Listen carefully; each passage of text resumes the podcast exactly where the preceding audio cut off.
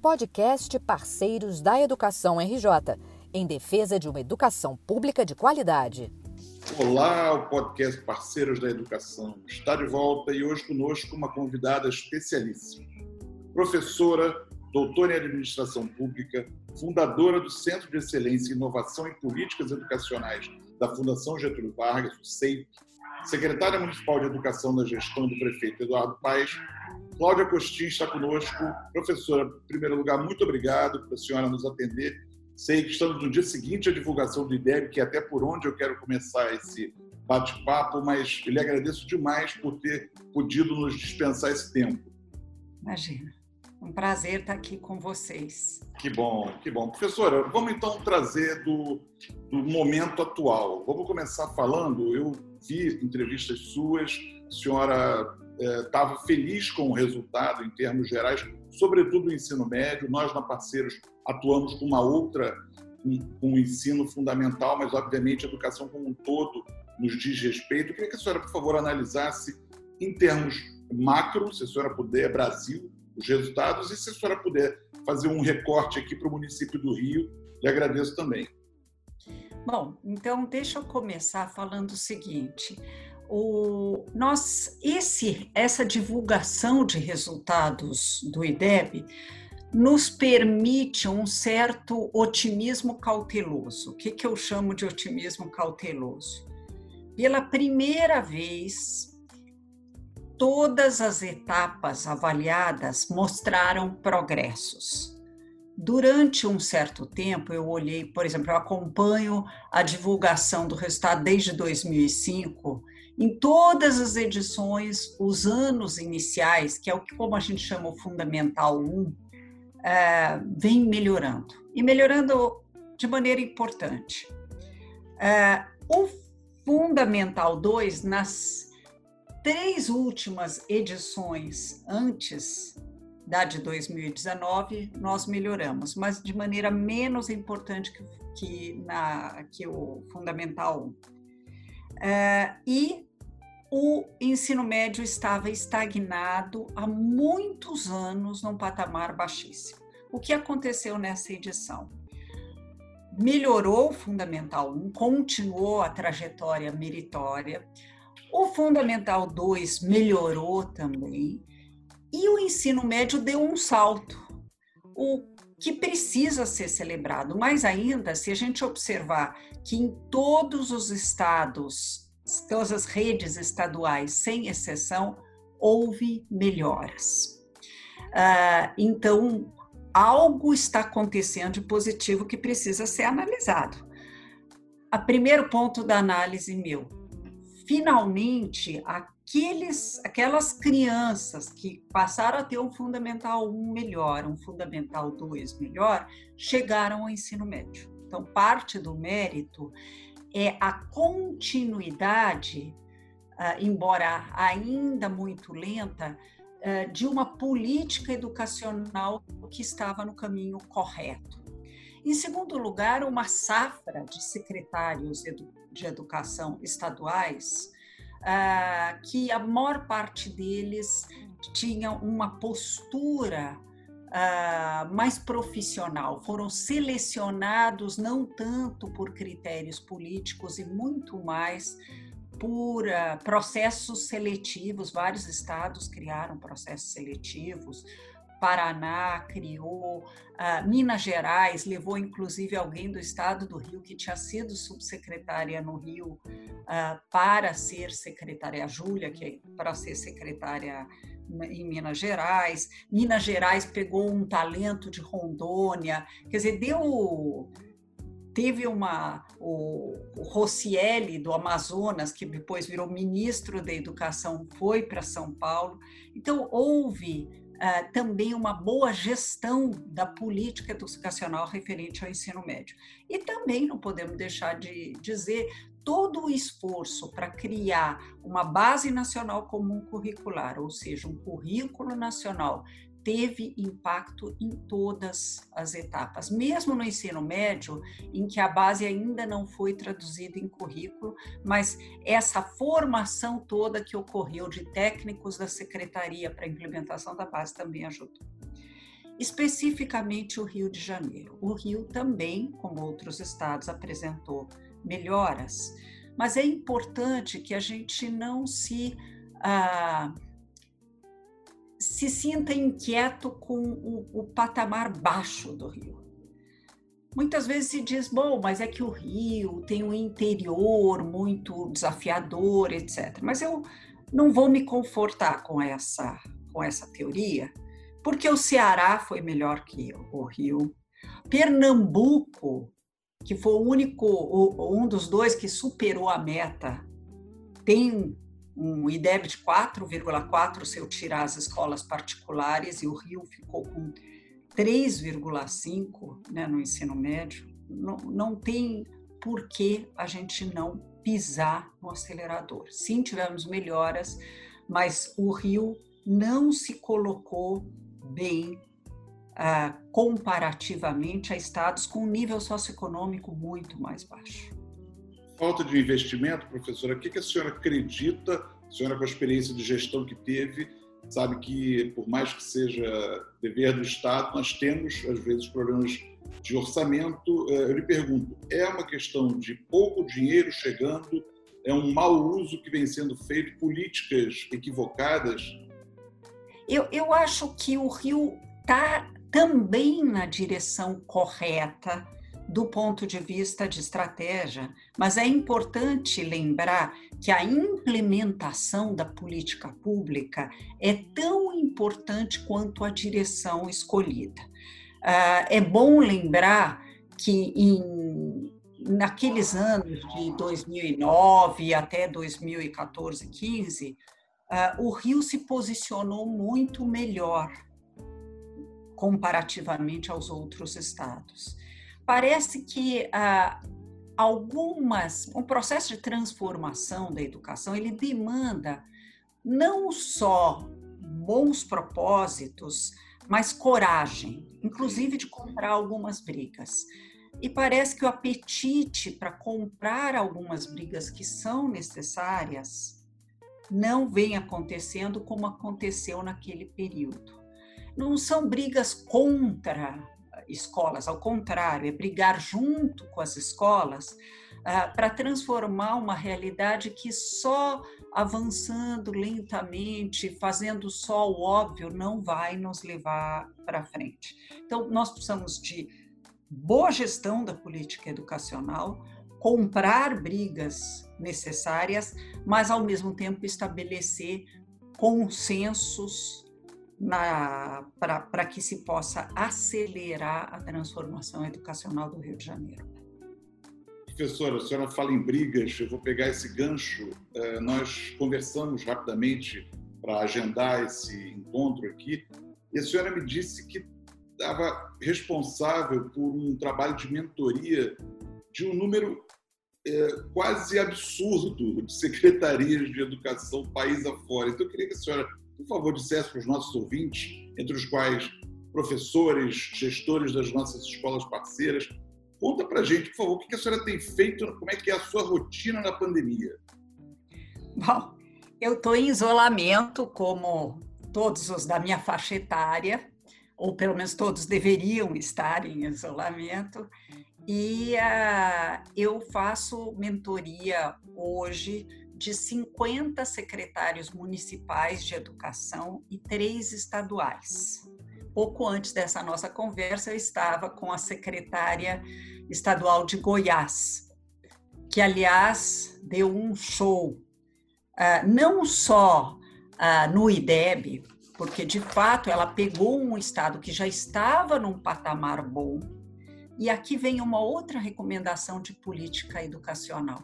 Ela pegou um estado que estava num patamar bom, uh, o IDEB uh, anterior de Goiás era de 4,3, né? então já pegou, com um trabalho muito bom tendo, feito, tendo sido feito por um governo que era de oposição ao governo dela, Atual, o governador sim, sim. dela.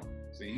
Uh, e ela teve a grandeza de não só continuar o trabalho da sua antecessora, Raquel Teixeira, uma grande educadora, como avançar em relação a essa agenda e avançar rapidamente. Além disso, ela, ah, na pandemia, ah, conseguiu garantir a, a continuidade da aprendizagem de uma forma muito interessante e intensa. Então, e faço além da mentoria para esses uh, secretários todos, como eu disse, 50 municipais e três estaduais, espalhados, os municipais espalhados pelo Brasil inteiro.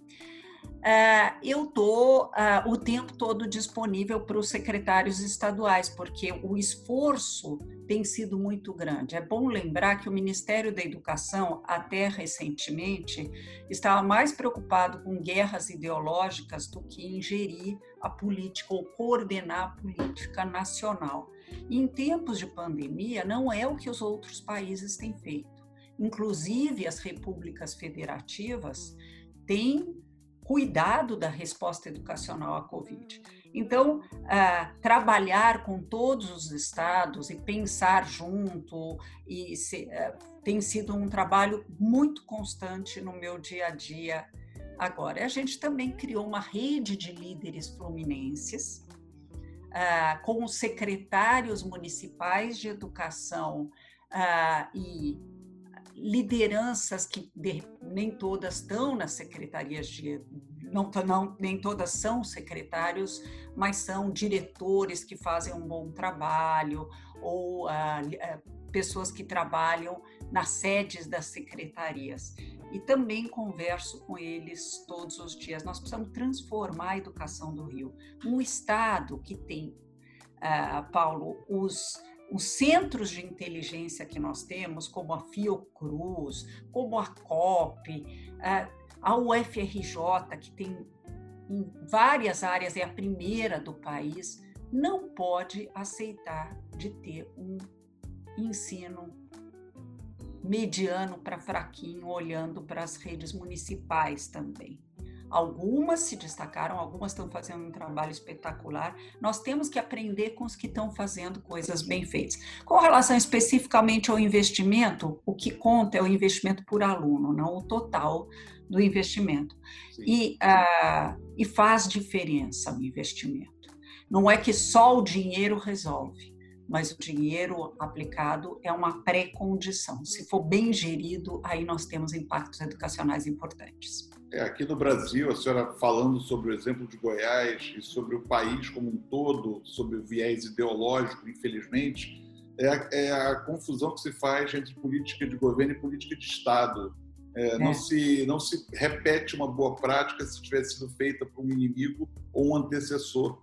E, infelizmente, a gente é, armazena boas práticas e depois tem que voltar a elas sem que fosse dada continuidade, não é, professora? É, e é importante não só dar continuidade, uh, mas dar continuidade complementando. Uh, eu, às vezes, falo para os secretários que eu mentoro que construir a política educacional como política de Estado é como construir a muralha da China, que levou mais de 300 anos para ser construída.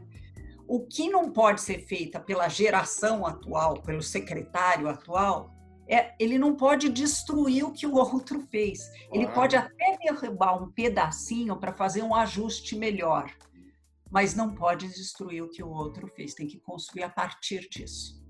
Professora, ainda uh, no âmbito da pandemia, eu lhe pergunto, eu li um artigo seu, a senhora falava sobre o que no futuro haverá quando a gente fizer um olhar retrospectivo. As crianças de hoje uh, escreverão a história daqui a alguns anos.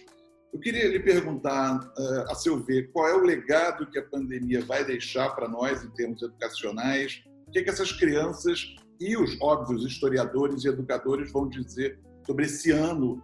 Vamos, vamos tentar ficar nesse ano só, né? Vamos torcer para a vacina, que tudo fique confinado a esse ano. O que, é que eles dirão sobre 2020? Olha, eu não sei até que ponto a educação vai entrar nos livros de história, mas eu vou falar o que, que a história, como instituição, vai nos dizer. Ah, em primeiro lugar, é que a, a Covid não tinha como ser prevista com o instrumental que a gente tinha. Então, uh, eu ouvi uma vez uma diretora de escola dizendo: Olha, vamos. Uh, me cobraram como é que a escola não tinha um plano de contingência para essa situação. Mas como é que alguém podia ter plano de contingência se nem os epidemiologistas tinham previsto isso? Não há nem então, seguro, nem seguro para é, que dirá. É. Então, em primeiro lugar, a, a gente, ninguém estava preparado, nem nos países desenvolvidos, ninguém estava preparado para essa situação. Uh, jogou contra nós um pouco a, a baixa cultura digital que a gente uh, tem. Não, entenda bem, eu não estou falando que a gente não, os professores e alunos não navegam na internet, mas ter cultura digital é uma coisa um pouco mais complexa, é saber usar o meio digital para o processo de ensino e aprendizagem. Então, ah, não, os professores não estavam preparados para isso, os alunos não estavam preparados para aprender nessas circunstâncias e nem os pais dos alunos estavam preparados para dar algum tipo de apoio. Dado isso, o que nós fizemos, e dada a baixa conectividade, o que nós fizemos foi fabuloso. Uh, eu acho que a gente tem que aprender a celebrar o que a gente faz de correto, mesmo que em meio a muitas dificuldades. O exército de professores foi para a linha de frente. Antes mesmo que os seus secretários fossem em muitos municípios, e começaram a, por grupos de WhatsApp, postagens no Facebook, cadernos mandados para a residência dos alunos, começado a, começaram a tentar assegurar alguma forma de aprendizagem para os seus alunos. Olha, eu descobri professores que fizeram coisas inacreditáveis. no interiorzão de Goiás, Uh, teve uma chuva horrível que inundou tudo, os carros não conseguiam chegar, os professores foram a cavalo levar cadernos pedagógicos para os seus alunos de escolas rurais. Quer dizer, teve coisas inacreditáveis que aconteceram nessa pandemia. Ah, então, o primeiro ponto é: houve um brutal esforço. E os secretários, todos os governos estaduais fizeram alguma forma de aprendizagem remota. Remota, sim. Ah, é importante dizer que no começo havia uma narrativa dizendo assim: olha, ah, já que nem todos têm conectividade, então não vamos fazer nada. Ah, graças a Deus, essa narrativa não vingou. E Tocantins foi o último estado a começar a fazer aprendizagem remota. Começaram só em agosto, mas começaram. Ah, então, o fato de que não tem online, usa televisão, usa rádio. Teve um município no interior do Rio Grande do Norte que foi o primeiro a usar rádio, que é Serra Negra do Norte eles começaram a, usar rádio para dar aula, chega em todos os domicílios. Aí os outros, por contaminação positiva, começaram a fazer isso. Aí o governo do Rio Grande do Norte começou a fazer isso. O governo uh, do Maranhão passou a... Só para dizer que isso a história tem que contar. Esse esforço de um Ministério da Educação que coordenasse esse esforço, por mérito de três instituições. Uh, com sede, que congrega os, os, secretários estaduais de educação, um DIME, que congrega os secretários municipais de educação, e o Conselho Nacional de Educação, que foi por eles acionado. Foram essas instituições que garantiram, e a história vai ter que contar isso. Por outro lado, a história também vai ter que contar que isso não é suficiente. Uh, se isso fosse suficiente, nós defenderíamos para todo mundo. E, naturalmente, que a escola não cumpre só o papel de transmitir esses conhecimentos, e mesmo na transmissão desses conhecimentos que foram feitos, nós não fizemos da melhor forma possível, nós fizemos com os recursos que nós tínhamos, do jeito que nós podíamos. Então, ah, é só para dizer que provavelmente o IDEB do ano que vem não será um IDEB, do ano que vem, é, que é medido no final do ano e, e, divulgado no outro ano, não vai ser tão bom, porque vai colher o que aconteceu no ano. É, o estrago não será tão grande se na volta às aulas houver um nivelamento uh, da aprendizagem, retomar o que tinha que ter sido aprendido, um sistema de recuperação de aprendizagem bem desenhado, um foco naquilo que é mais importante para que a gente possa prosseguir avançando. Professora, eu queria falar um pouquinho agora é, sobre o avanço no que nós tivemos. Tivemos o ensino remoto emergencial. Em alguns casos, é, escolas particulares até puderam é, fazer algo como o tal do ensino híbrido. Nós aqui já entrevistamos professoras Lilian Bassis e Adolfo Tanzi Neto, dois especialistas em metodologias ativas. A professora Lilian dizia alguns meses atrás para nós, isso não é ensino, é, isso não é ensino é, híbrido, isso é ensino remoto emergencial. O ensino isso. híbrido pressupõe uma série de outras coisas. Então, é. eu queria lhe ouvir sobre esse porvir agora seguinte, quer dizer, quando nós conseguirmos retomar, como é que essas, como serão as condições para que esse ensino híbrido se dê de fato? Bom, eu queria aqui falar do risco do purismo nesse momento, porque a humanidade, os períodos em que a humanidade mais aprendeu foi exatamente nas crises e aprendeu fazendo. E ao aprender fazendo, evidentemente, nós não temos tempo de testar se essa é a melhor forma, se as aulas não estão ficando uh, aborrecidas, por exemplo. E ao longo do processo a gente vai aperfeiçoando. Eu vou dar um exemplo do Paraná. Paraná, eu entrei na plataforma deles, eles têm eles estão com 95% dos alunos na plataforma, o que, dado o estado de desenvolvimento do Paraná, ah, é compreensível, não dá para comparar com o Maranhão, embora o Maranhão está com 61% dos alunos na plataforma. Mas a, a, qualidade das aulas foi avançando, das, foi avançando com o tempo. Quer dizer, há um processo, uma curva de aprendizagem acontecendo. O que precisa ser feito na volta às aulas são duas coisas. Uma é formar mais adequadamente os professores para esse processo. Então, a partir do que eles já aprenderam, fazer com que eles avancem, conheçam técnicas mais sofisticadas de trabalho e assim por diante. Um outro ponto importante é uh, você organizar um ensino híbrido de verdade. Na volta às aulas, vai ser muito importante formar mais adequadamente o professor para o ensino híbrido. E por que, que vai ser importante isso? Porque na volta às aulas nós vamos ter que dividir as turmas com um grupo passando uma parte da semana em casa, com aprendizagem remota acontecendo, enquanto o outro grupo tem aulas presenciais. Há duas maneiras da gente lidar com isso. Uma é filmar as aulas e a mesma aula é dada para os dois grupos ao mesmo tempo. Mas isso é muito caro de ser feito. Talvez seja mais inteligente fazer com que as aulas expositivas, por meio de vídeos, seja do próprio professor, ou seja vídeos que a rede escolhe alguns professores para gravarem, a aula por vídeo é dado em casa, porque a aula expositiva não precisa da presença física do professor, com questões para os alunos prepararem e trazerem para a aula presencial.